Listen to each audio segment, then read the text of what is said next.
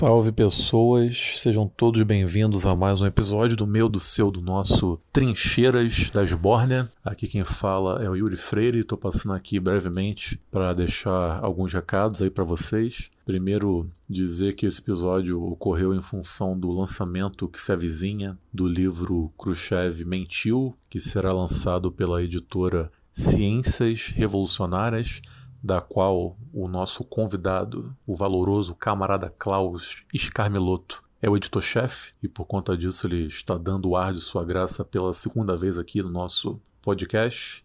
E eles estão fazendo uma campanha de financiamento.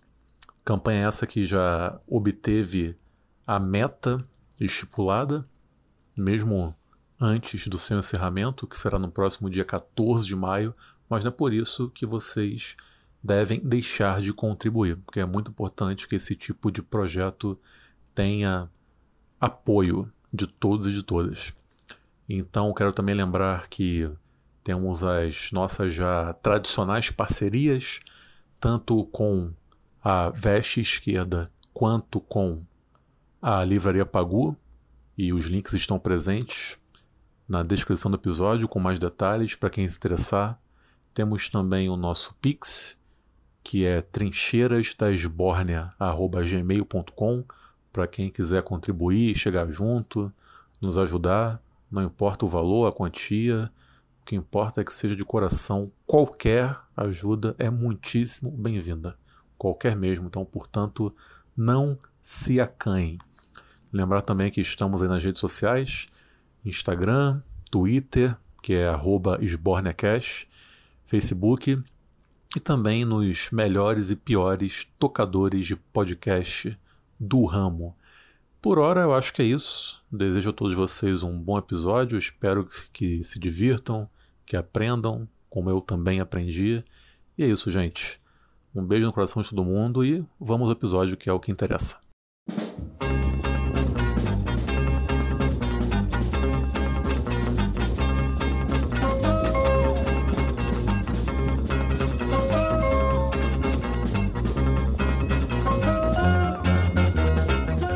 Salve esbornianos e esbornianas do Brasil e do mundo, sejam todos bem-vindos ao 68 nono episódio do seu, do meu, do nosso Trincheiras da Esbórnia, este ordinário, porém combativo podcast. Aqui quem fala é o Yuri Freire e hoje, mais uma vez, pela segunda vez para ser mais exato, nós temos a retumbante honra de receber aqui para uma conversa o valoroso camarada Klaus Escarmeloto. Klaus, seja bem-vindo e muito obrigado por topar o nosso convite mais uma vez. Camarada, o prazer é todo meu. É uma honra estar aqui com vocês de novo. E que tive, inclusive, no passado, um, um pequeno grupo de colégio com o nome de Sborne. Para mim é muito nostálgico estar aqui também por este fato. Do que eu puder hoje contribuir para esmagar mais uma vez os mitos jogados sobre a história da União Soviética e sobre a história do Stalin. Esse é meu papel. Maravilha. Então é isso, gente. Vamos ao que interessa. O negócio é o seguinte: ao término do 20 Congresso do Partido Comunista da União Soviética, em 25 de fevereiro de 1956, o então primeiro secretário-geral Nikita Khrushchev teria mostrado a alguns delegados e representantes de outros partidos do Bloco Socialista um relatório confidencial em que eram expostos os brutais crimes cometidos pelo seu antecessor Joseph Stalin durante os anos em que o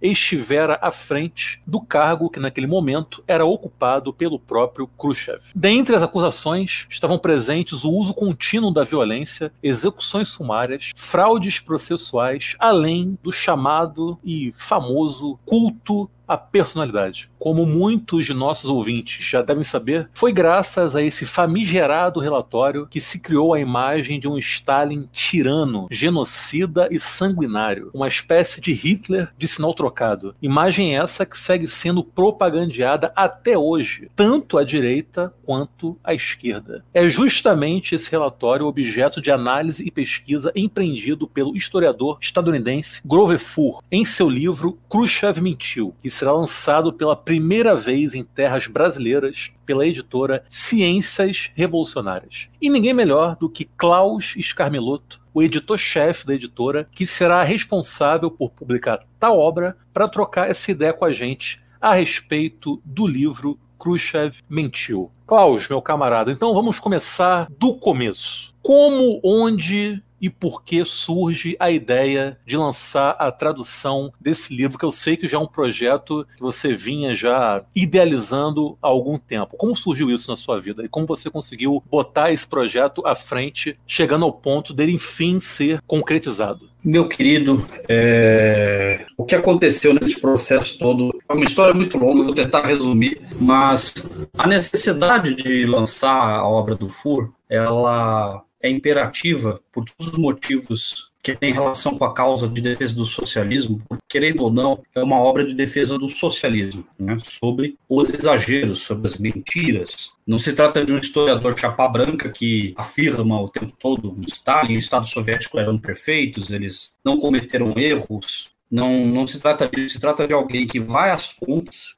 principalmente o que é importante dizer, as fontes primárias, e realiza uma pesquisa de fato. Na medida do possível, ele prova quais são as mentiras levantadas sobre a história da União Soviética, não só nesse livro, mas em vários outros. Como que isso surgiu na, na, nas ciências? Bom, esse projeto, esse plano de lançar é, Khrushchev mentiu, ele já é velho na minha vida, ele está na minha vida desde 2015 já, não, não é de hoje. Primeiro a gente tentava contatos com, a, com o Grover Fur e não conseguia, muito difícil conseguir resposta. E com o tempo, eu descobri que os portugueses tinham vendido, aliás, tinham comprado, desculpa, os direitos autorais para a língua portuguesa. Descobri por um contato intermediário entre eu e o Fur, que um, o Fur tem um amigo no Brasil de muitos anos, inclusive, isso é importante dizer. O Fur conversa com, com esse camarada nosso tem muitos anos, há mais de 10 anos já. Isso no, antes ainda do Orkut. Eles, eles conversavam por redes sociais anteriores ainda ao Orkut, para você ter uma ideia. O nome desse camarada é Lúcio Espírito Santo Júnior, que é um, um, tem um blog maoísta chamado Cidade do Sol, e é um blog muito bom. Eu, eu cresci lendo esse blog como militante e tudo mais. Aí descobrimos esse fato, e só no começo do ano passado, visto que a campanha do Stalin foi um sucesso, é que a gente começou a ter os meios para chegar ao Grover Fury e fazer uma proposta. E aí, novamente, entrou é, esse nosso amigo dizendo: não, ele ainda tem o contrato com os portugueses. Então, nós fomos atrás dos portugueses. E aí, para minha surpresa, era um pessoal com quem eu já conversava em outros fóruns. Né? Eles têm um site muito bom chamado Para a História do Socialismo, um site português que desde 2008 publica traduções de historiografia, historiadores, militantes comunistas do mundo todo, principalmente sobre a União Soviética e o socialismo ali mais eslavo, né? É, o foco deles é mais esse. E esse blog, ele contribuiu muito também, a ponto dele começar a ter suas primeiras publicações numa editora chamada Esparta. Mas, infelizmente, o professor Carlos Lopes, lá de Portugal, começou a ficar doente de uns tempos para cá, de 2018 para cá, e ele não vinha tocando mais o trabalho de traduções né, daquele acervo, que é um acervo gigante, gigante mesmo, tem inúmeros livros lá. O professor ele nos deu autorização de publicar o For no Brasil, contanto que a gente mantivesse o mesmo contrato com o autor. Então ele nos cedeu uma autorização por escrito. E é muito triste, porque logo após isso, ele morreu. Ele nos cedeu a autorização e não demorou um mês a gente soube que o, que o, camarada morreu. E foi um grande camarada na difusão do marxismo-leninismo em Portugal. Eu te diria que, pelo que dizem os camaradas, inclusive do PCP, sem ele ah, não haveria ninguém em Portugal reivindicando a memória da União Soviética e de Stalin. Ele mantinha isso vivo lá, tanto do período que ele era do PCP, quanto do período que ele saiu. Ele teve seus desentendimentos e, e foi militar por fora, mas ele era, inclusive, ele continua sendo muito respeitado dentro do próprio partido. Pessoas reivindicam o nome dele. Então, logo após é, saber da morte dele, eu mesmo entrei em contato com o FUR para tratar esse assunto. E aí, um, infelizmente, outros camaradas é, que também tá, estavam envolvidos nesse contato, como você deve conhecer o camarada Charles Engels, que era da comunidade Joseph Stalin no Brasil. Sim, sim. Esse camarada, infelizmente, nos deixou também. Ele queria muito a obra do Fur, ele sempre nos ajudou com isso também. Foi ele que, de certo modo, intermediou eu e Lúcio e tudo mais. Nesse processo, o Fur começa a nos responder com mais frequência agora ao fim do ano. Então, nós agendamos já tudo, né, entre dezembro e fevereiro. Já acertamos contrato, acertamos tudo, as condições direitinho, e iniciamos a campanha, né, que já bateu 100%. Então, essa história foi para a gente chegar no, no professor Grover Fur. E ele é muito criterioso, ele responde com muita atenção, muito carinho, respeito e tudo mais, mas ele é muito criterioso. Então, nós temos que sempre atender alguns, algumas exigências dele. Para resumir um pouco a história, foi, foi isso que aconteceu no processo. E você pode falar um pouco a respeito dessas exigências? Basicamente, ele não, por, por ele não conhecer o movimento comunista nacional profundamente, ele exige que a gente gente publique o livro exatamente como está na edição estadunidense, na edição ocidental. Porque esse livro ele tem uma característica: ele foi escrito primeiro em russo. Sim. Eles escreveram lá para a Rússia e depois eh, passaram para o inglês. Mesmo o professor sendo um professor estadunidense, como você bem já ressaltou, ele é de Montclair, Universidade de Montclair. Ele não, não é historiador de formação, ele é, ele é formado em literatura e dá aula, inclusive, de literatura medieval, histórica é, dá aula na história medieval também, é uma das especializações dele também. E aí as exigências que ele traz são sempre nesse, nesse sentido. Quando ele conhece mais o, o ambiente, ele deixa professores como Lossurdo, o próprio Robert Thurston já escreveu nos livros dele, que é um outro historiador que a gente está conversando para trazer para cá também. Por isso que a, a principal dele é trazer para cá o livro exatamente como está lá na edição estadunidense. O prefácio tem que ser o dele, ele não, como ele não, não tem intimidade com os professores daqui, ele acabou não, preferindo não fazer a inserção de prefácio e tudo mais. Outra exigência, basicamente, era hum, o envio para ele de várias cópias para lá, né? Para ele guardar e para ele publicar no site dele. Assim que a gente mandar, inclusive, ele já vai é, autorizar as artes e tudo mais, porque, veja bem, ele não, não fez nenhuma condição em relação a isso. Isso ele deixou inteiramente a nosso cargo. Então, assim que a gente terminar agora o Catarse, eu vou já estar tá enviando para ele, para ele já estar tá colocando no site. E quando imprimir os livros, vamos ter que mandar pelo menos umas 10 cópias para ele. Acho que ele guarda um acervo, manda para amigos dele lá da, da outros professores né, do, dos Estados Unidos. E hoje já tem uma escola que não chega a ser stalinista, mas também não, não reproduz o discurso de Guerra Fria, do qual o Fur é, tem uma certa amizade. Ele não é exatamente um membro dessa escola historiográfica, mas ele é amigo deles. Sim. E ele gostou da capa? Ele ainda nem viu essa, essa primeira capa, porque, veja bem, eu mandei uma arte anterior e ele já tinha gostado né, da arte anterior. Uma arte assim que não tinha nem ainda o, o desenho da capa nova. Era, era um rascunho da capa. Ele já tinha aprovado. Na hora que ele vê o desenho finalizado, ele vai amar. Com certeza. Ele vai adorar, porque ficou um desenho muito bem feito. Foi feito pelo Fernando, do Revolustore, aquele Sim. site de ilustrações, pôsteres. É um trabalho, foi um trabalho muito bem feito. E o, a finalização foi feita pelo Otávio James, do, que acho que os dois são, se não me engano, militantes do PCB. Isso. O Otávio, que já foi nosso convidado aqui também, camarada aqui. Ah, o Otávio já esteve aqui, muito Já, bom. já. Grande camarada. E quem ficou responsável pela tradução? tradução foi um colega do Otávio também, lá de Campinas, o Gabriel. Normalmente é o Gabriel que faz as nossas diagramações. Sim. Miolo. Ele também é, tem habilitação para traduzir do inglês, ele fez a tradução e o João Carvalho está pessoalmente fazendo a revisão dessas traduções, né, direitinho. Completando um ou outro detalhe que aparece que algumas notas o, o Gabriel preferiu deixar para ele, porque é uma questão mais técnica e tal, e aí a gente vai ter que comparar com a versão em russo. Sim. A gente vai ter que fazer uma, uma análise mais comparada, mas não é muita coisa, então logo mais uh, o João vai terminar essa parte mais técnica, né? E o Gravefu, ele mostrou algum tipo de preocupação ou deu alguma recomendação em relação ao processo de tradução ou ele deixou correr livre? Não, ele deixou correr livre, ele não fez nenhuma, nenhuma restrição, nenhum tipo. Ele, ele só se mostrou mais preocupado mesmo com essa questão de prefácios, inserções de mais textos, Sim. né? Eu, eu acredito que por ele ser muito atacado, pode ser que que para ele fique mais fácil economizar uma energia, não tendo que lidar com aberturas ou textos de pessoas com quem ele não conhece o trabalho, né? Sim. Tem isso também. Eu, eu, dei, eu dei uma, eu mandei um e-mail até longo para ele, explicando a história do movimento comunista nacional, tal, mas mesmo assim acaba que ainda para ele ele não, não quis é, por nesse momento permitir essa abertura, mas mais para frente é, é muito provável que ele aceite. A gente tem já muitos professores universitários dispostos a, a falar bem da obra dele, né? Já são leitores dele. Sim. Né? Já não é mais, a gente já não é mais um quintal trotskista, né? A gente já, já tem um movimento um pouco mais estruturado. Sim, sim. Me diz uma coisa, você disse que esse projeto começou em 2015, não é isso? Em 2015, eu ainda era editor da Nova Cultura. Olha aí, sete é, anos. É, sete anos. A intenção mesmo já existia desde aquela época, porque era uma obra que a gente já considerava fundamental. Eu, eu, já tinha lido um pouco dela é, na época. Em que idioma?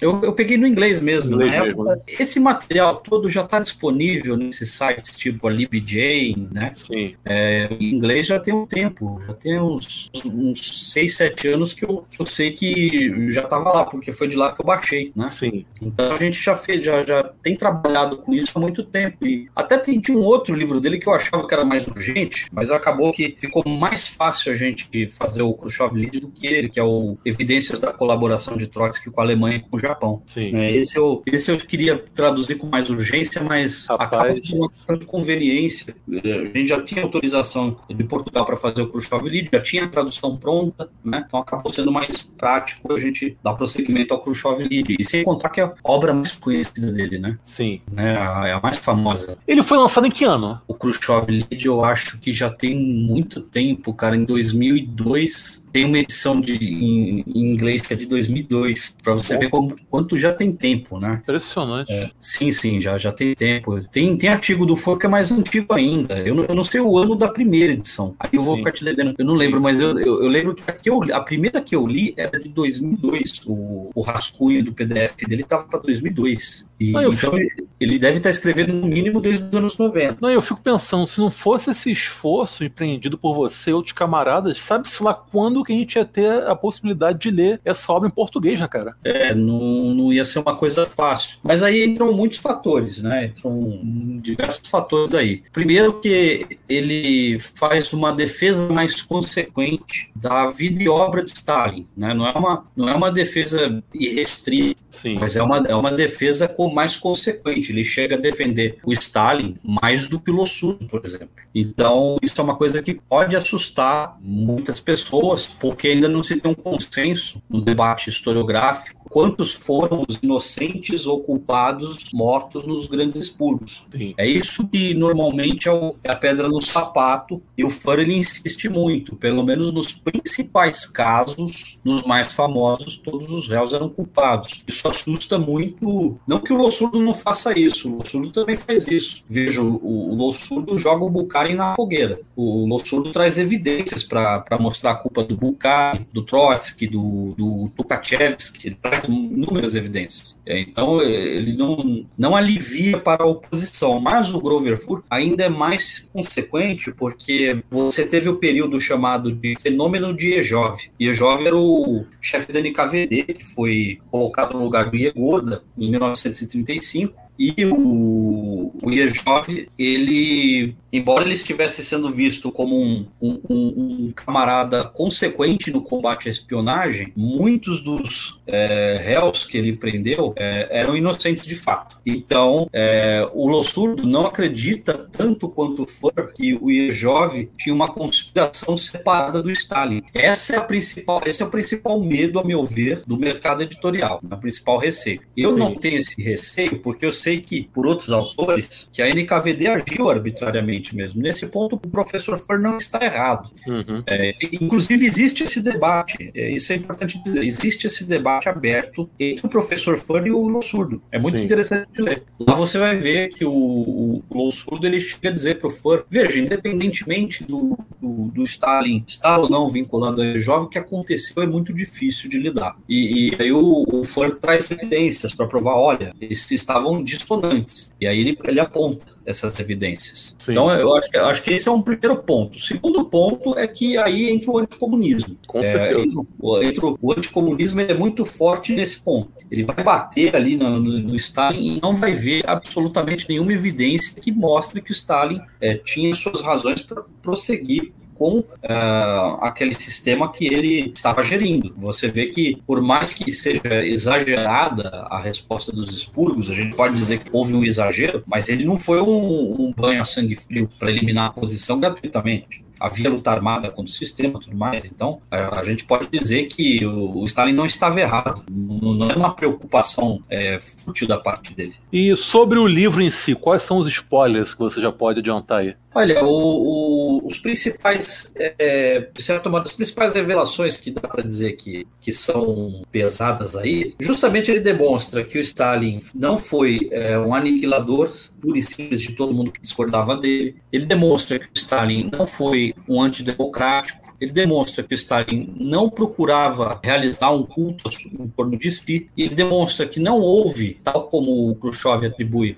um testamento de Lenin para separar Stalin de Lenin. Ele demonstra também, de certo modo, que a, talvez a principal mentira é de que Stalin estivesse trabalhando a União Soviética num globo desses qualquer, né, de, de, professor primário, que não conhecia a União Soviética e que ele não, por não conhecer a União Soviética, ele não preparou a União Soviética para a Segunda Guerra. Essa talvez seja a mentira é, mais, junto com a do culto à personalidade, a mais forçada do, do Khrushchev. Essa é a maior forçação de barra. E o FAN, ele, ele traz fontes primárias, ele pega os arquivos soviéticos para trabalhar esses assuntos. Né? Ele, demonstra basicamente tudo isso por, por fonte primária. A gente pode trabalhar ponto a ponto, se quiser dessas revelações. Posso falar sucintamente o que, que ele trabalha. Fica à vontade, manda bala. É, então, sobre o culto à personalidade, ele vai. Eu até escrevi um texto no, no blog da editora, quem quiser é, acessar lá, tem muitas notas de rodapé complementares, né? Porque quando, quando tem um catarse, normalmente eu escrevo um texto complementar para divulgar melhor a obra. Eu não uso nenhuma evidência que o autor já utilize. Eu procuro tomar esse cuidado. Sim. Né? Então, é, eu escrevi Stalin a luta contra o culto à personalidade. Então, lá tem todas as as ocasiões em que, quase todas, no caso, ocasiões que o Stalin combateu esse culto que muitas vezes parecia algo jocoso, até feito de forma a brincar com, com Stalin, porque ele sempre rejeitava e as pessoas novamente faziam.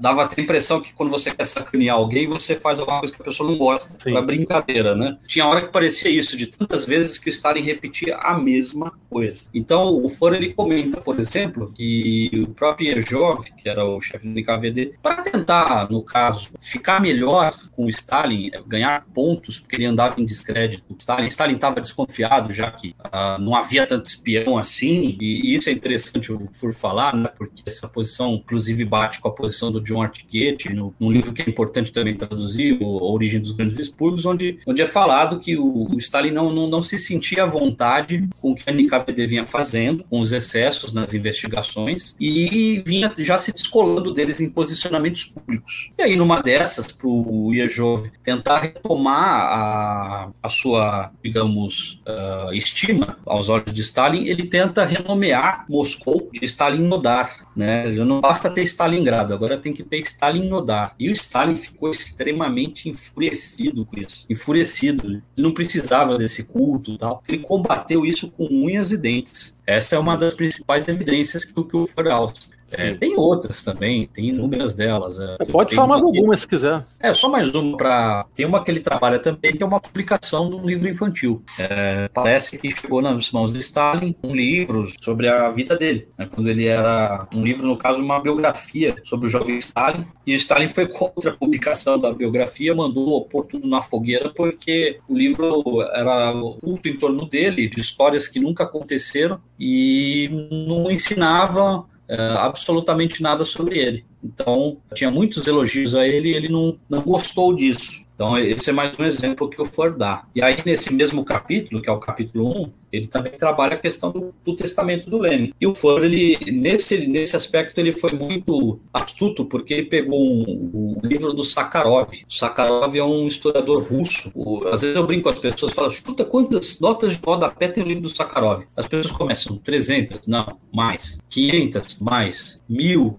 mais. Aí vai lá, 1.700 e, e pouquinho. Eita. Tanto documento que o cara avaliou. Né? Tem, é, é muito bem documentado a farsa do testamento de de Lenin. Ele não vai dizer exatamente, o Sakharov, que o documento é falso, que não foi escrito pelo Lenin. Ele vai, na verdade, inverter a premissa e dizer o seguinte: vocês provar que foi escrito por ele. Porque não tem rúbrica, não tem assinatura. Havia um conflito entre a oposição, a, naquele momento, a esposa do, do, do Lenin estava na, na oposição, e o Stalin, por conta da saúde de Lenin, por conta desses incidentes todos, na verdade, a, a pergunta que tem que ser feita é: qual a prova que existe que aqueles textos são do Lenin? É, é, é, essa é a pergunta certa. Então, alçado nisso, ele consegue desmontar o Khrushchev. E o Khrushchev sabia disso. Então, basicamente, é, você tem ocasiões em que esse debate foi aberto dentro do partido. Né? Tem ocasiões e não, não há por que a gente dizer que é, é possível um testamento, tanto que Trotsky teve que negar isso posteriormente, né? que vazou para o Ocidente essa história. Então, foi muito específico em pegar a melhor fonte que existe sobre o assunto. Embora, evidentemente, ele não teve como tratar de muitos detalhes, né? Ele, porque a obra do Sakharov é muito grande. Em letrinha de Bíblia dá 600 páginas. É, não, não, não é uma coisa, não é uma pesquisa fácil. E aí, ao, ao, prosseguir a obra, os próximos capítulos, ele já vai é, entrar em temas mais, mais, espinhosos, que tem mais relação com o período dos grandes expurgos. Stalin democracia, Stalin a oposição, essa acusação que você citou no começo do Stalin, utilização do assassinato como arma para a oposição. Então ele vai desmentir isso também através de fontes primárias, documentos, historiadores da própria Rússia. No caso do, da democracia, ele usa bastante o Zhukov né, como fonte. Né, ele, vai, ele vai mostrar que Stalin empreendeu uma luta muito forte junto com Zhidanov para realizar a democracia soviética. Porque o que acontecia? Você tinha antes uma democracia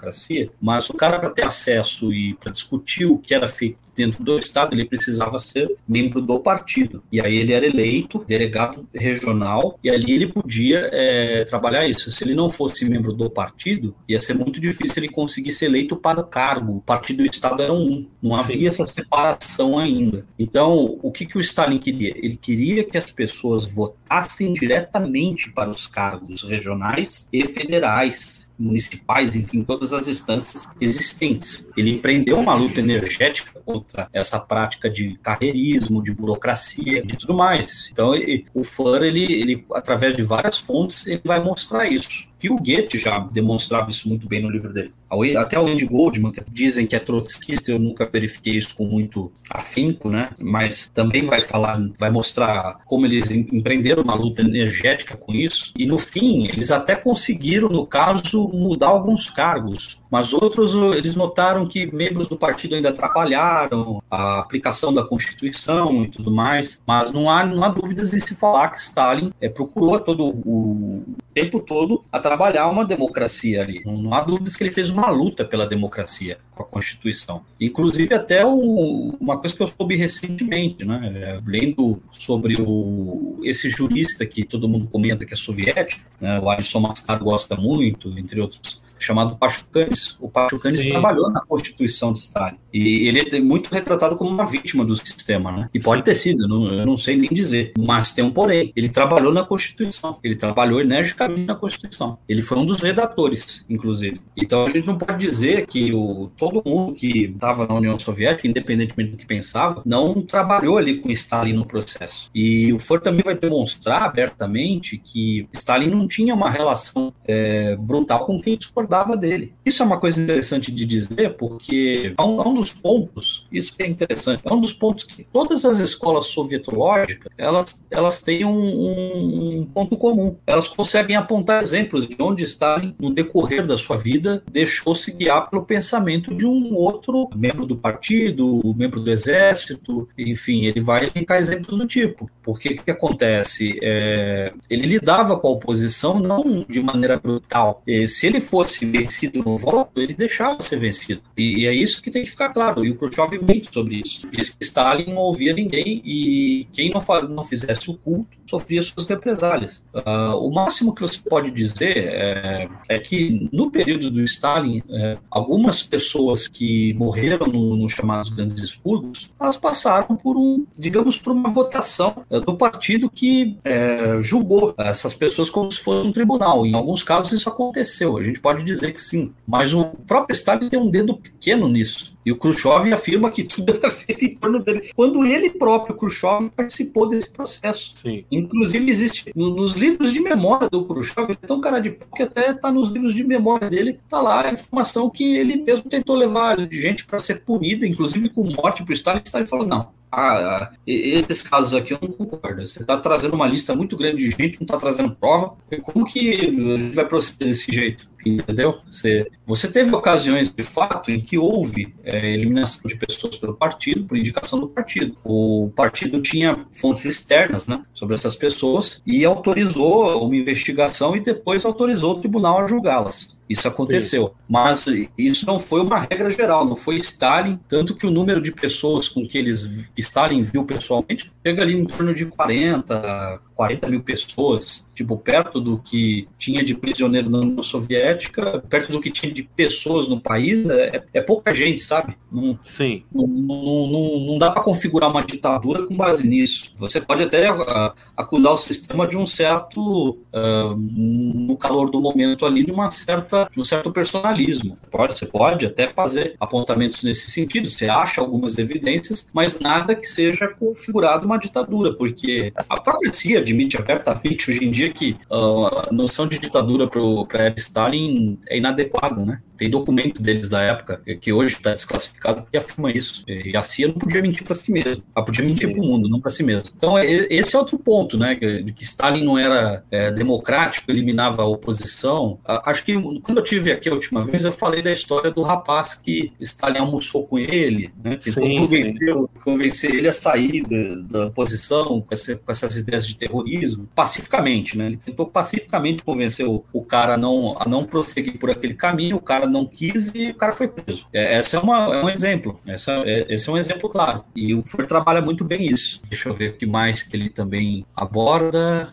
É, tem a questão da guerra, né? Basicamente, o Khrushchev, aliás, vai dizer que Stalin não preparou bem, não deu provas de, de preparo do país para a guerra. Só que quando você olha os documentos, os arquivos abertos, o, isso foi uma das primeiras coisas que veio a público, inclusive, né? Quando teve abertura de arquivo, a questão da guerra é tão emblemática que é uma das coisas que o, o governo russo até hoje se orgulha, né? Mas tem é material sobre a guerra. E tá lá o, o PIB evoluindo todo ano para a questão militar. Então, então você tem em 1935 era 34% total. Quando vai chegando perto de 39, já ultrapassou 55% das despesas totais do, do PIB soviético ah, a construção da indústria militar para segurar o, a, a, guerra que ia vir. Então, não dá para julgar por um dado como esse, não dá para você dizer que o país estava despreparado, nem que o conhecimento do Stalin fosse medíocre. Por vezes, inclusive, o Stalin ele, ele se deixava os Zukov conta isso no, no, livro dele, né? E o Ford também trabalha com essas evidências de que, por vezes, ele convenceu Stalin a mudar um, operações e o Stalin nem discutiu, porque o Zukov era mais especializado que ele em batalhas práticas. Sim. Então, não, a gente não pode dizer que nem que ele não era, nem que ele não ouvia os companheiros de partido, nem que o Estado e o partido estavam mal preparados para receber a guerra. Isso é meio absurdo, né? Enfim, é, essas são as principais evidências, né? Que eu colocaria aqui como os principais contrapontos que ele põe ao relatório, mas tem muitos outros, né? O livro ah, tem é, quantas páginas? São 600 páginas. Ah, é, então é, é, é, grande, né? Cabe é muita evidência, né? Cabe muita evidência. Tem bastante dá pra, evidência. Dá para desmascarar muita mentira, né? Sim, sim. Parece que só teve uma informação que ele não conseguiu achar uma evidência contrária, que o Stalin teria permitido que uma estátua fosse construída em tal região, em uma determinada região da União Soviética. Sim. Essa evidência ele não conseguiu é, mas essa também é uma evidência que é, convenhamos, né? Exatamente. Grande bosta, né? Enfim. É, não, é. O, o, a gente tem que entender que não, é porque o Stalin permitia que as pessoas tocassem ele em quadros e tudo, que ele gostasse de culto. né? Não, e Klaus, e da estátua do Abraham Lincoln ninguém fala nada, né? Ninguém, não, ninguém do, fala do nada. Monte Rushmore ninguém fala nada. Ninguém Quatro fala nada, Ex-presidentes é. estampados ali. Porra, aí quando é o Sim. Stalin, uma estatuazinha lá no interior da Sibéria vira um escândalo. Vi- Vira um escândalo, né? É, esse, esse é que é o problema central. E é aquilo também, né? No, no capitalismo esse processo é ainda pior, né? O, o Stalin, ele, ele, ele tinha consciência de uma coisa que pouca gente tem. Ele substituiu, de certo modo, o símbolo anterior, dos governos anteriores à União Soviética. Qual era o símbolo anterior? Todo mundo tinha um quadro de Nossa Senhora, Maria, uma estátua de Jesus Cristo em casa. E uma vela, isso se tivesse dinheiro para vela, estava lá acesa para eles. O Stalin sabia que aquilo era um símbolo. Tinha lá uma estátua do. ou um quadro do, do, do, Czar, uma estátua de Nossa Senhora e de Jesus Cristo.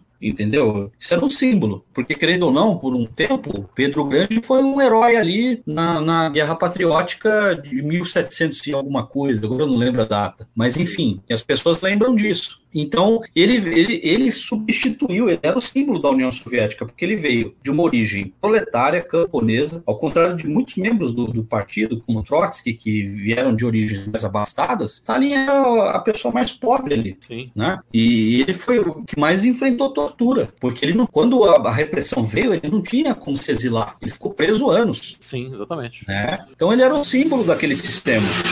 E na medida em que ele queria representar é, esse sistema, ele se permitia ser um símbolo. Né? Ele até permitia. O que ele não gostava era de adulação desnecessária. Enfim, tem uma diferença. Com certeza. Agora, Klaus, de quem partiu a ideia de forjar esse relatório com os supostos crimes praticados por Stalin, do qual o Khrushchev foi o porta-voz? E a que tipo de interesse essa farsa atendeu? Olha, é mais fácil falar do- da segunda questão do que da primeira, porque da primeira, realmente, eu nunca li uma evidência falando, olha, isso aqui partiu pessoalmente de fulano, foi Beltrano. O, o que se tem em historiografia em geral, é, eles falam que, mesmo entre os marxistas-leninistas, até a Lavra Palavra vai lançar um livro agora, né, que se chama O Socialismo Traído, mas não é uma leitura trotskista, é um livro bom Sim. fala do, da, da queda da União Soviética e do, do revisionismo, a que ponto chegou. Né? E nesse livro mesmo tem uma, uma, uma evidência interessante sobre isso. Fala que, na realidade, a, a- o relatório ele surge como uma tentativa de barrar mais um sistema do que um indivíduo. A ponto de que, na verdade, aquele sistema de, de você é, viver naquele, estra, naquele estado de exceção do, do pré-guerra, que gerou aquela suspeita, onde você não tinha como saber, e de fato isso era uma, uma dificuldade, né? você não tinha como saber. O cara, ele, ele faz corpo mole no trabalho, o trabalho dá errado, um elevador quebra, e aí, é sabotagem ou é descuido? É muito difícil você decidir isso no caso concreto, quando Sim. o país está entrando em guerra. Com certeza. Não, não é uma coisa fácil. Então, o que essas pessoas tinham, o que Iran argumenta isso, era um medo, no caso, de que aquele sistema continuasse, entendeu? Aquele, aquele sistema que poderia, no caso, estourar a bomba na mão de qualquer um, né? E Sim. poderia eh, dar problemas, mas aquilo é um sistema próprio de guerra. A gente tem que entender isso. Aquilo não vai se reproduzir sem uma guerra. Já, inclusive, já acontece isso na Rússia. Já, o, já, o governo já está começando a dizer certas declarações não serão permitidas. E, e isso é sistema de guerra, não tem o que fazer. Se Stalin dissesse assim, eu, ia estar com ele se ele dissesse isso, embora isso seja ruim. Mas se ele acordasse um dia e falasse: olha, todos que já foram da oposição são, são aqui é, suspeitos em potencial e eu vou ter que prender todos eles. Eles não cometeram nenhum crime. Sim. Mas só deles terem sido no passado ali contrários ao governo e a gente já está se aproximando de uma guerra, não dá para deixar é, inimigo potencial solto. Se ele fizesse isso, eu não ia ter como não ia ter meios de ser contra, porque é guerra. Guerra não é uma situação normal, uma situação ordinária. Não, não dá para condenar um, um comandante de uma nação por isso. né? Não dá. Felizmente é capitalismo. E você não entendeu o Lenin. O Lenin agia assim durante a Guerra Civil e, querendo ou não, é, esse sistema já, já vinha de antes, na Revolução Francesa, o terror jacobino. Oh, inclusive, a Sheila tem, tem um livro bom que é da Sheila Fitzpatrick sobre a Revolução de Outubro. Inclusive tem para baixar, é, você acha fácil. É, a Revolução de Outubro é o nome. Se você ler o, o livro dela todo, ela fica o tempo todo comparando a- a- o terror soviético. Ela diz que não foi exatamente um terror sobre o povo como falam. Ela já desmente isso. Mas o pouco terror que teve, ele, ele foi um terror semelhante ao terror jacobino. A única diferença é que, no caso jacobino, o Robespierre acabou como vítima e o Stalin não. Sim. Essa foi uma diferença. Mas tirando isso, é, sem tirar nem pôr, é muito porque eles estavam em guerra. É natural que isso possa acontecer. É, não, não, é justificável e tal, não, mas enfim, é, é, guerra, é uma situação extraordinária. Então, eu, eu, o, que eu, o que normalmente as pessoas argumentam é que quem escreveu esse relatório queria evitar isso e usou de meios, no caso, mentirosos para isso. Queria evitar esse sistema de coisas. Sim. Só que não soube fazer isso de uma maneira honesta, porque se fizesse de uma maneira honesta, também sobraria para quem estava escrevendo o relatório, porque a pessoa participou. Isso é uma coisa que o Furo demonstra. O Khrushchev participou muito disso. O Khrushchev demandou para o Stalin uh, assassinato de pessoas, né? Uhum. E qual que era a segunda pergunta que você fez? A quem interessava. A quem interessava. É, no final das contas, essa é mais fácil de responder. A quem interessou isso foi as potências ocidentais, porque elas aproveitaram esse relatório à exaustão. Ah, com certeza. É, o João comenta isso, eu acabei, eu acabo esquecendo sempre de pedir para ele me passar a referência, mas ele tem. Então, vocês olhem no vídeo lá, na última live que eu fiz com ele sobre o livro, que tem. Ele, ele fala que a viúva do Trotsky, no, no outro dia, o relatório saiu, no outro dia ela já mandou uma carta pedindo a reabilitação do Trotsky. Maravilha. Então, o que você pressupõe disso? Você pressupõe disso que isso foi feito para vazar já com alguma intenção, se não já traidora desde o começo, mas querendo ser. Sim. Né? Porque o Ocidente soube disso tudo na hora. Até, até, antes, o, o Mao Tse Tung soube depois que uh, da, da, viúva do Trotsky, por exemplo. Ô, Klaus, é, é, o relatório secreto menos secreto da história da humanidade. É secreto para os comunistas. Exatamente. Secreto, secreto tinha porra nenhuma. Não, não, pois é, secreto para os comunistas, porque a CIA já sabia, a viúva do Trotsky já sabia, enfim, um monte de gente ficou sabendo disso. Sim. Então, assim, é, é secreto para quem? Para quem realmente é a vítima do, do processo, que é o movimento comunista, porque de lá para cá a gente vive uma crise. Uma sim, crise. Sim. O PCB se rachou em diversos partidos. Sim. E hoje, ainda hoje, a gente sente isso, né? A gente sente isso. É, é PCdoB ou P, enfim, são muitas as organizações. É, pois é. PCR. PCR, é. Então, por aí vai. Tem, por aí vai. Então, esse relatório, ele não. ele, não, pro, pro movimento comunista como um todo, ele foi muito pernicioso, né, cara? Sim. E ao meu ver, tem uma outra questão também. Eu não achei uma evidência concreta disso. O Zleskov, que é um historiador muito honesto, isso é, é interessante também comentar. Ele utiliza uma base de dados, inclusive baseado no que o Khrushchev recebeu de evidência e não colocou no relatório. O Khrushchev mandou fazer uma estatística para ver quantas pessoas morreram é, por pena de morte no período. Aí chegou lá o número lá, olha só, foram cerca de 680 mil, 755 mil, era algo em torno disso. Ah, foram condenados a pena de morte. Tem muita gente que levanta suspeitas sobre esse certificado. O Zenskov diz que esse certificado é legítimo, porque teria comparado com estatística presente em outros arquivos. Né? E é um, um, historiador muito sério. O inclusive, fala bem dele. A gente quer lançar o Zenskov no Brasil. Né? Foi, foi um, o stalinista que mais uh, mostra como mentiram sobre Stalin. Né? E, inclusive, o livro dele também mostra mentiras do Khrushchev. Vai mostrar lá que o Khrushchev ele não, re, não revelou, por exemplo, esse certificado no relatório porque esse certificado iria contradizer em algumas coisas. Então ele achou por bem não falar. E veja, mas pode ser que, inclusive, esse certificado não seja correto. Já vi historiadores levantando isso. Aí qual que seria a possível é, evidência? Alguns falam que o sistema de rúbricas não estava exatamente igual era no período, entendeu? E pode não estar assim por vários motivos. Pode não ser por falsidade, por falsidade mas pode ser também. Então, mesmo isso tem que permanecer em aberto. Esse, esse debate, inclusive, de quantidades, o, mínimo, o máximo que a gente pode aceitar é, é esse certificado como base do, do, que morreu na época de Stalin, quase meio milhão pessoas, não, foi milhões como apontam por aí. A gente pode aceitar esse certificado como o máximo, tá? Mas enquanto não surgir mais evidências, a gente pode tratar assim como algo a se pensar, a se questionar e a se estudar melhor. Isso já, já é uma coisa questionada, porque, por exemplo, teve um outro também documento, esse é quase certo que é falso, onde o Stalin teria permitido o uso da tortura. Aí um jornalista pegou esse documento E ele fez um estudo no caso das pessoas que Stalin citou, e ele mostra que o Stalin sabia que aquelas pessoas que são citadas no documento é, pessoas que foram desaparecidas e, no caso, não colaboraram com as investigações, e por isso isso gerou danos ao Estado, essas pessoas mereceriam ser torturadas. A pessoa sabe que o Stalin sabia que essas pessoas não tiveram o destino que o documento indica. Sim. Entendeu? Então tem contradições entre documentos do próprio Stalin sobre o assunto, e contradições que estão antagônicas no caso. Né? Ele indica pessoas que ele sabe que não desapareceram, essa pessoa morreu disso, daquilo. Eu, eu coloquei esse texto no, no blog da editora, e dá para ver lá é, chama-se sobre a, o uso da tortura física. Esse documento que, que o Stalin teria liberado isso, a, a, probabilidade dele ser falso é grande, porque também não tem assinatura rúbrica, não tem carimbo, não tem nada, entendeu? Então é como o documento do massacre de Katyn, entre outros. Né? Sim. Esse do certificado do Stalin também, uh, do, da quantidade de mortes, também pode ter problemas. É uma questão a se verificar, né? É, é, um, é, um, sonho, né? A gente ter isso verificado, mas por hora vai ser difícil, porque você imagina a Federação Russa em guerra, não tem como a gente. Já seria difícil sem guerra, imagine com a Federação Russa em guerra, né? Fica mais difícil ainda da gente obter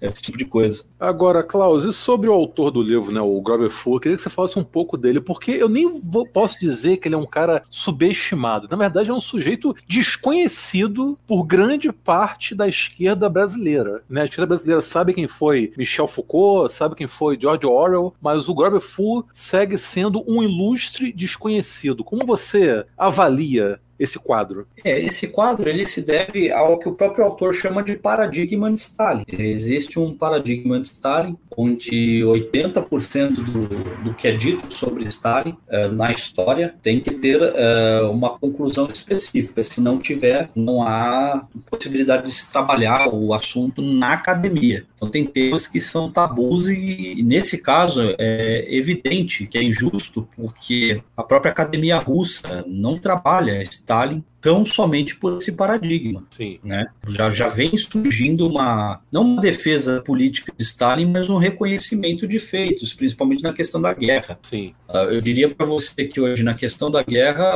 a própria Federação Russa chega a ser mais justa com Stalin do que era o Khrushchev e o Gorbachev. Então, isso já significa muita coisa. E o Grover Fury ele acaba sendo desconhecido por conta da força disso. O Stalin, ele não foi só o cara que derrotou o nazismo, a gente tem que pensar também no que ele trouxe de indústria, não só para a União Soviética mas para todos os países que a União Soviética pisou. Né? Outro dia mesmo eu estava, a minha irmã acompanha uma polonesa né, no, no, YouTube, eu, eu, dei muita risada, porque é uma brasileira que está lá, acho que casou com um polonês, não sei bem a, a história, mas eu achei o bico porque ela estava mostrando as construções de Stalin na Polônia. Sim. E, tipo, cara, era tudo muito bonito. É, a arquitetura, aí tem a fábrica tal, a fábrica tal. Cara, que sujeito na face da Terra vai dar uma fábrica para um país que não é seu? Sim. Né? A gente tem que pensar isso. E aí, o que está por detrás desse paradigma de Stalin? É justamente você poder pôr a mão na, nas riquezas que ele construiu e que são públicas. As moradias que foram mostradas no vídeo são moradias para os trabalhadores. Então foi uma doação, uma habitação gratuita. Se a especulação imobiliária quer meter a mão, qual é o jeito? Você começa a dizer que o processo todo de construção daquilo foi ilegítimo. Sim. E, e, e o, que, o que a burguesia quer para o mundo? Ela quer desemancipar todo tipo de conquista. E não dá para você fazer isso uh, ali na região uh, da Europa Oriental, batendo Stalin, porque você precisa privatizar tudo que ele tornou público. Tudo, tudo, todos os, todos os feitos dele. Não foi só para um país. Então, se você não mantém esse paradigma, você não mantém a, a, a propriedade privada daquelas coisas. Essa é a principal coisa. E o Grover Fura acaba estigmatizado porque esse paradigma não tem muito alcance. Ele acaba sendo a vítima do processo porque ele, na verdade, é quem denuncia o processo. Ele é um dos né, que denuncia Sim. o processo. E ele, ele na, na, realidade, ele começa a trajetória dele muito mais ligado à literatura medieval, aquela coisa toda. Ele ainda dá aula desse, desse tipo de, de, de, conteúdo, mas depois ele se especializa né, na, na questão da sovietologia. E aí ele começa a trazer descobertas que ninguém trouxe É, no Ocidente tem muita coisa inédita. Eu diria para você que sobre essa questão do Khrushchev é o principal ponto, as mentiras ali do relatório. Nunca ninguém reuniu tantas num só livro, não que eu conheça. E o segundo ponto, que, que também é muito forte na obra dele, mais até do que ele é usado, ele é muito usado para falar dos expurgos, mas mais do que isso, a questão do massacre de Catim. É uma tecla que eu e o João sempre batemos, que a gente vai conversar com ele, né, para terminar de uma sessão de, de todas as obras dele de Catim. Uma parte a gente já tem, é, agora precisa conseguir de tudo, porque ele não tem um livro só sobre Catim, ele tem uns dois ou três.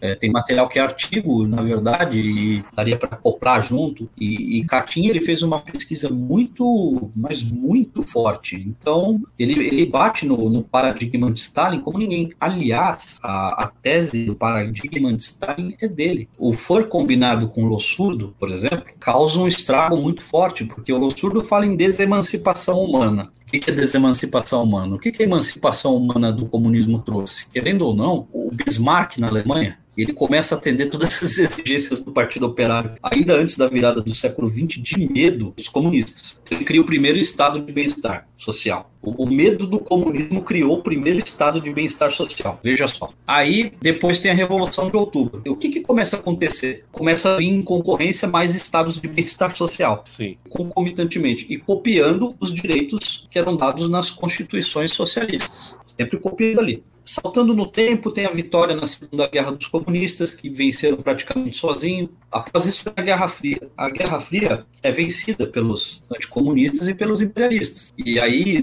isso fez retroagir o bloco socialista. Fez ele diminuir. Não fez ele subir, mas ele diminuiu. Sim. E fez diminuir, por consequência, os estados de bem-estar social. É por isso que, brilhantemente, o Lossurdo fala em desemancipação humana. Porque você está começando a voltar, aos poucos, ao processo colonial clássico e aí você não faz esse processo sem o que o Ford chama de paradigma de Stalin. Você não faz. Stalin pode ter cometido o erro que for? Pode, mas o, o fato é um fato. Ele desenvolveu indústrias em mais de, de 20 países, ele desenvolveu um assistencialismo muito forte para todos os signatários da Terceira Internacional, é, apoios, até empresa que os comunistas criavam no Brasil, no Brasil não, mas no mundo como um todo, é, recebiam dinheiro da União Soviética é, cooperativas e tudo. Então, com isso, em muitos lugares você tinha até os menores preços dos produtos. Você tinha, aqui no Brasil mesmo, é, eles receberam por um tempo um valor, não lembro se era anual ou mensal, mas eu lembro que era de 350 mil dólares provavelmente deve ser anual. Né? O, os comunistas receberam. E eles aplicavam isso de uma forma que chegou um tempo, isso quem contava era o meu, meu finado avô. Dizia que ele, ele, era, ele, não, ele não era comunista, ele não gostava, mas ele era filiado à cooperativa do Partidão. Por quê? Nos anos 40 eh, vendia tomate barato. E tudo isso era permitido também com os fundos, graças também aos fundos, aos fundos, de Stalin e a tudo que ele promovia. Então, ele era uma potência, ele, ele era, um, um, ele era a representação de uma potência proletária. Com né? certeza. Então, é, é, esse é o principal ponto. O fã ele acaba estigmatizado e deixado de lado por isso. Porque você tem que destruir tudo de concreto que esse homem fez. O Hitler até fala isso. Depois que ele assina o pacto de não agressão, ele fala: a gente precisa vencer a União Soviética a todo custo. Não, não se pode mais ter homens como Stalin nascendo. Não se pode mais ter homens como Stalin crescendo isso. E, e, se expandindo. E ele falha. Outros, infelizmente, ganharam, mas ganharam até que ponto? Bom, eu, eu acho que vai ter limite. E eles sabem disso. E esse é o desespero. Por isso que o fã acaba desconhecido. E aí agora é a hora da gente promulgar a obra dele, né? Promover, né? Porque ele precisa ser lido. Agora, eu nem sei se, se, você tem essa informação, mas uma curiosidade que me bateu aqui, que eu tava pensando, né, ainda sobre o Grover Fur, que ele é um cara, é um estadunidense, historiador estadunidense, ou seja, ele nasceu e reside no país que é o grande seio do liberalismo global, um lugar onde existe um anticomunismo brutal e raivoso até hoje, e esse sujeito já escreveu e publicou diversas obras que visam desmistificar essa essa imagem que se criou em torno do Stalin né, de ditador sanguinário monstruoso. Então me pergunto e lhe pergunto como o Grover Fun é, é, visto por seus colegas de academia, que eu imagino que as pessoas, né, os estadunidenses, os conterrâneos dele, devem olhar para ele com um profundo estranhamento, não? No mínimo. Sim, sim, tem. Eu já vi de tudo a esse respeito, né? É, de concreto, que eu posso te dizer. O Khrushchev Lid, ele foi elogiado por autores não stalinistas entre eles o William Chase, que é também um professor uh, dos Estados Unidos, o Robert Thurston, e outros do que se chama hoje de escola revisionista soviética. Sim. Alguns membros dessa escola, não todos, evidentemente, eles elogiaram uh, o Khrushchev Lid e alguns outros escritos do Fur.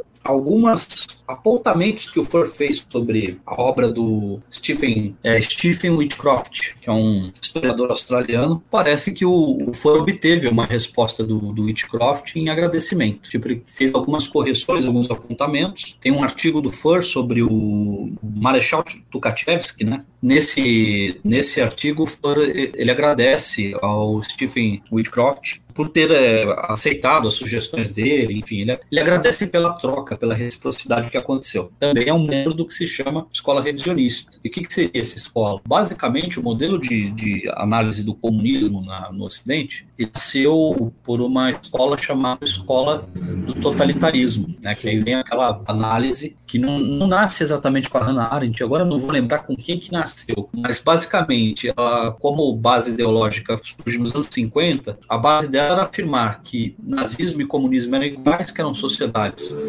onde o líder é onipotente, onipresente, onisciente por suas fontes, povo é passivo e calcada no culto à personalidade. Então você vê aí, é, isso acontece ainda antes do, do chamado relatório Khrushchev há uma coincidência aí que talvez não seja tanta coincidência. Pode haver, haver uma comunicação entre Khrushchev, entre esses historiadores da CIA, burgueses, pode. Isso não, só que eu não tenho como provar no momento. Mas que, de fato, um pouco antes do relatório Khrushchev surge essa escola do totalitarismo. Os revisionistas, o que que acontece? Graças à, à chamada desestalinização, não exatamente em proporções largas, mas foi permitido, após uma grande avaliação dos arquivos, os, os ocidentais estudarem lá. Até 1962, nenhuma evidência, digamos, primária nenhuma fonte primária, nenhum documento estava sendo permitido. Tem até um, o próprio Fur fala, o Pospelov, que era um historiador do Khrushchev, disse abertamente que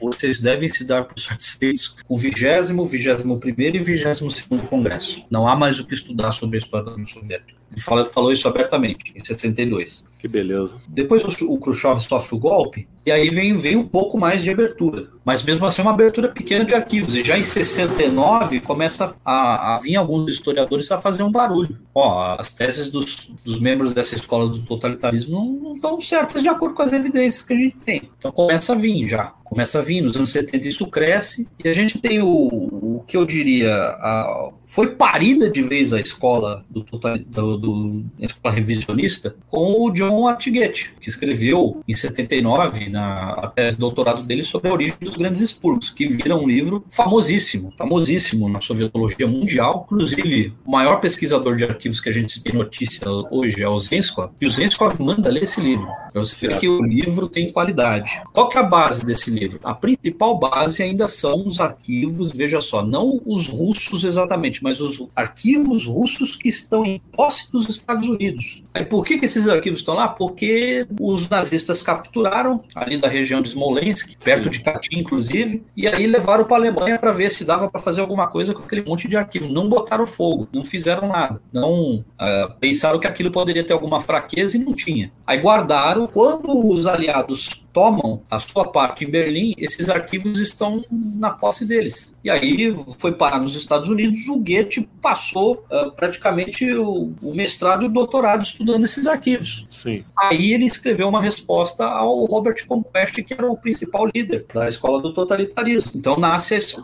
Ali eu acho que a gente tem em 85, uh, nasce o bebê da escola do revisionista. Antes você tinha ali algumas coisas saindo aos poucos e tal, você tinha Roberta Manning, que era a orientadora dele, do Goethe, mas é, é, é, com ele que a coisa nasce de vez, né? Sim. Antes ainda era só embriões aqui e ali. E, e, essa escola é formada por pessoas, não todas, eu já deixo isso bem claro, não é, não é todo mundo que gosta do FOR, isso é um fato nessa escola Mas você tem os nomes ali, como o Robert Thurston, o Chase, que elogiaram o Khrushchev Lead. Você tem ali um, uns nomes que reconheceram o trabalho do Fur. É um trabalho metodologicamente bem feito. E você tem o Lossurdo também, que é um historiador de formação. O Lossurdo é marxista, já é uma outra escola. É, mas, enfim, não, não é a escola revisionista. Já, ao meu ver, o Lossurdo é uma escola mais... Já é da, da, da historiografia, mas é também uma, tem uma questão filosófica e política junto, né? Não dá para dissociar. Ele não dissocia todas as coisas e a, forma que ele trabalha fontes é diferente. Mesmo assim, ele também elogiava bastante as obras do Fur. Então você tem essa historiografia que não é stalinista que está ali também. Né? Você tem é, é, com eles que o Fur dialoga de maneira mais positiva frequentemente. Com a escola do totalitarismo, eles têm muitas batalhas, né? O Timon Snyder lançou um livro sobre quantidade de mortos na, na Stalin e o Fur é, escreveu um livro de resposta, né?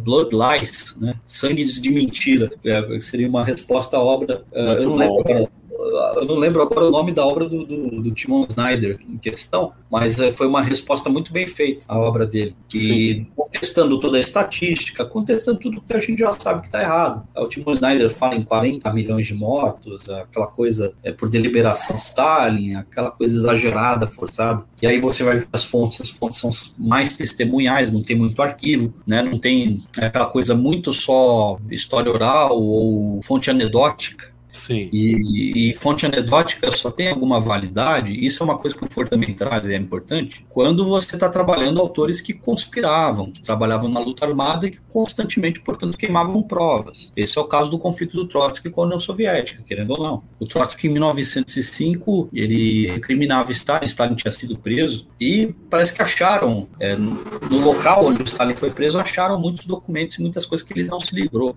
das provas. Quando Trotsky está escrevendo a biografia do Stalin, entre 39 e 40, ele fala exatamente essa frase. Na luta clandestina, laços com o exterior devem ser ocultados e evidências incriminadoras devem ser queimadas. Ele fala isso. São as palavras do Trotsky. Você oculta seus laços e você oculta uh, o que pode te comprometer. Quando o Goethe, inclusive, estudou os arquivos pessoais do Trotsky, ele achou provas, a meu ver, que criminam Trotsky, que dão uma certa razão a Stalin. Né? Ele achou lá evidências de que, que, que o Trotsky mandava correspondência para a gente ele falava que não conversava desde os anos, é, final dos anos 20. Então tá lá um monte de recibo enviado a Karl Radek, por exemplo, e os recibos não contêm a carta no arquivo. O Trotsky sumiu com a carta. Por que sumiu? Não sei. Mas a gente sabe que ele pensa que o que é comprometedor tem que sumir. Ele só esqueceu de sumir com o recibo nesse caso. Exatamente. Né? E, e aí, para ferrar mais ainda a questão, quando o Karl Radek confessa, ele fala: Eu recebi uma carta do exterior do Trotsky mandando eu usar terrorismo aqui, matar, eu sabotar empresas. Sim. O Karl Radek fala disso. E cadê a carta?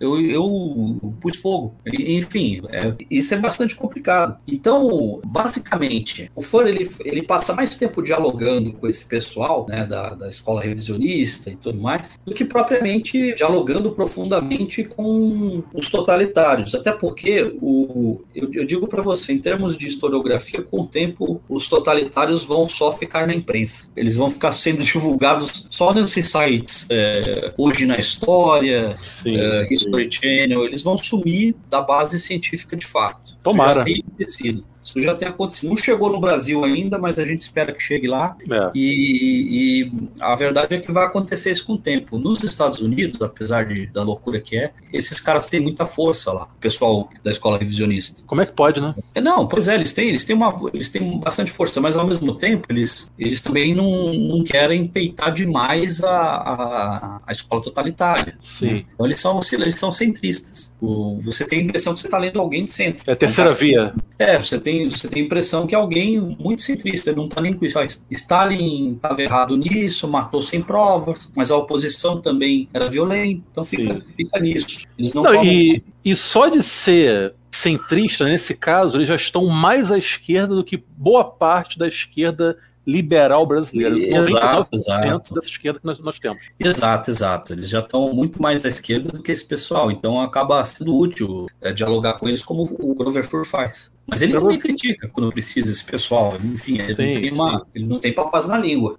Isso é bom. Justo. bom que a gente acaba descobrindo muita coisa. Não, e um, debates honestos são sempre bem-vindos, né? Sim, sempre. E é aquilo. Logo mais, acredito que a gente já vai é, começar a ter esses trabalhos aqui, porque eu, eu, me lembro que há pouco tempo atrás, um cara entrou em contato comigo, depois eu perdi o Facebook dele. Ele tinha feito uma monografia sobre o Holodomor. Olha aí. E não uma monografia padrão. Ele usou, inclusive, o livro que nós lançamos no último Catarse, só que ele usou uma versão em inglês. Mas, ah, o cara é de fora. Não, o cara é daqui mesmo. Ah, brasileiro. Ele conseguiu fazer, só que eu, eu perdi o contato com essa pessoa. Pô, é uma pena, porque. Pena. Mas enfim, ele, ele foi aprovado, isso, isso eu me lembro. Na Olha conversa eu me lembro que ele falou, ele comentou isso comigo. Entendi. Então já existe alguém que vai começar a dar precedentes para que esse nosso esforço vá parar em outros lugares. Que assim seja. Não, é, mas nós vamos chegar lá ainda. Com certeza. A verdade há de prevalecer. Sempre, né? Agora, aqui pra gente encerrar, eu queria que você falasse um pouquinho mais sobre a campanha, né? Tá sendo, tá ocorrendo no Catarse, campanha criada pelo nosso querido camarada João Carvalho. Campanha já absolutamente exitosa, porque já conseguiram arrecadar 101% do esperado, faltando sim, ainda sim. alguns dias, né? A campanha vai acabar no próximo dia 14 de maio, salvo engano. Agora, não é porque é, a campanha já foi preenchida que não, é, as pessoas não. É, as pessoas, não e, e, também as pessoas ainda podem apoiar. Apoiar, uhum. exatamente. Então eu queria que você faça um pouquinho disso. Basicamente, é, nós fizemos esse catarse com bastante tempo, na verdade, para as pessoas poderem participar, porque o último que nós fizemos, nós fizemos com 45 dias. Essa ficou 60, vai ficar 60 dias. Ainda não acabou. Semana que vem, eu só tenho que ajeitar o dia com o João ainda, mas semana que vem tem duas lives com ele e uma no Brasil 247 sobre o livro. Então certo. vai ser num dia é, não, é dia 8. Dia 8 é no Brasil 247, agora nesse domingo. Então vai ter a live lá e logo vai ter também no canal Filosofia Vermelha do Glauber. Né? Excelente tá, canal. É, a gente tá, a gente tá acertando lá para ter uma live lá também, tá? Aliás, tenho então, muita vontade de entrevistar o Glauber aqui, cara. É, vamos, vamos, vamos fazer essa ponte. Ele é vamos, bastante vamos. acessível. Poxa, eu gosto muito do canal dele. Sim, ele é muito bom. É, é difícil ter alguém da filosofia que tenha a, tamanho da, da complexidade dele, né? Porque ele consegue conciliar bem diferentes coisas, como falar Com bem certeza. de Stalin, é, sim, de, de Lukács, de, de, vários pensadores que muita Com gente certeza. antagoniza na prática. Né? Exatamente, exatamente. Mas basicamente ainda a gente tem mais pelo menos duas lives, né? A gente tem que só agendar as datas aqui. Uma certo. é no Brasil 247 e a outra é no canal do João. Tá? Maravilha, maravilha. É, e, e, provavelmente essa do canal do João vai ser com o Glauber junto já. Pô, muito bom, então, excelente. Então, acontece tudo junto de uma vez. Aí a gente encerra a campanha de vez, e mas mesmo assim depois ainda vai ter livros, o João vai soltar uma segunda edição, é, provavelmente sai no próprio é, Twitter dele, que ele solta lá, porque aí vende rápido demais, ele consegue isso, né? Ah, ele... João é um fenômeno. É, João é, é imprescindível aí pra gente fazer o comunismo circular, não tem jeito. Com certeza. Então, Klaus, meu camarada, muitíssimo obrigado mais uma vez pela sua presença. Foi um prazer conversar contigo, aprender contigo mais uma vez. Valeu demais de coração e pode ter certeza que as portas do Trincheiras das Bórnia estarão sempre abertas para a sua pessoa, meu querido. Ô, oh, meu querido, eu que agradeço aí mais uma vez e, e digo já de pra ti, eu tenho uma identidade muito legal com o nome do, do podcast, né? Porque eu, eu tive uma gangue na, na adolescência que a gente brincava, que era o Sborner. Então, Olha aí. Borner para mim é o melhor nome possível, cara. Que bom, que, que coincidência maravilhosa. Para aqueles que nos escutaram até agora, muito obrigado também pela paciência, pela compreensão. E se você não apoiou, apoie a campanha do Catarse, do Khrushchev Mentiu. Assim que esse episódio for ao ar, vou deixar aqui o link na descrição. E é isso. Um bom dia, uma boa tarde, uma boa noite, uma boa madrugada, um bom amanhecer para todo mundo. E um beijo no coração de todos vocês. E até a próxima.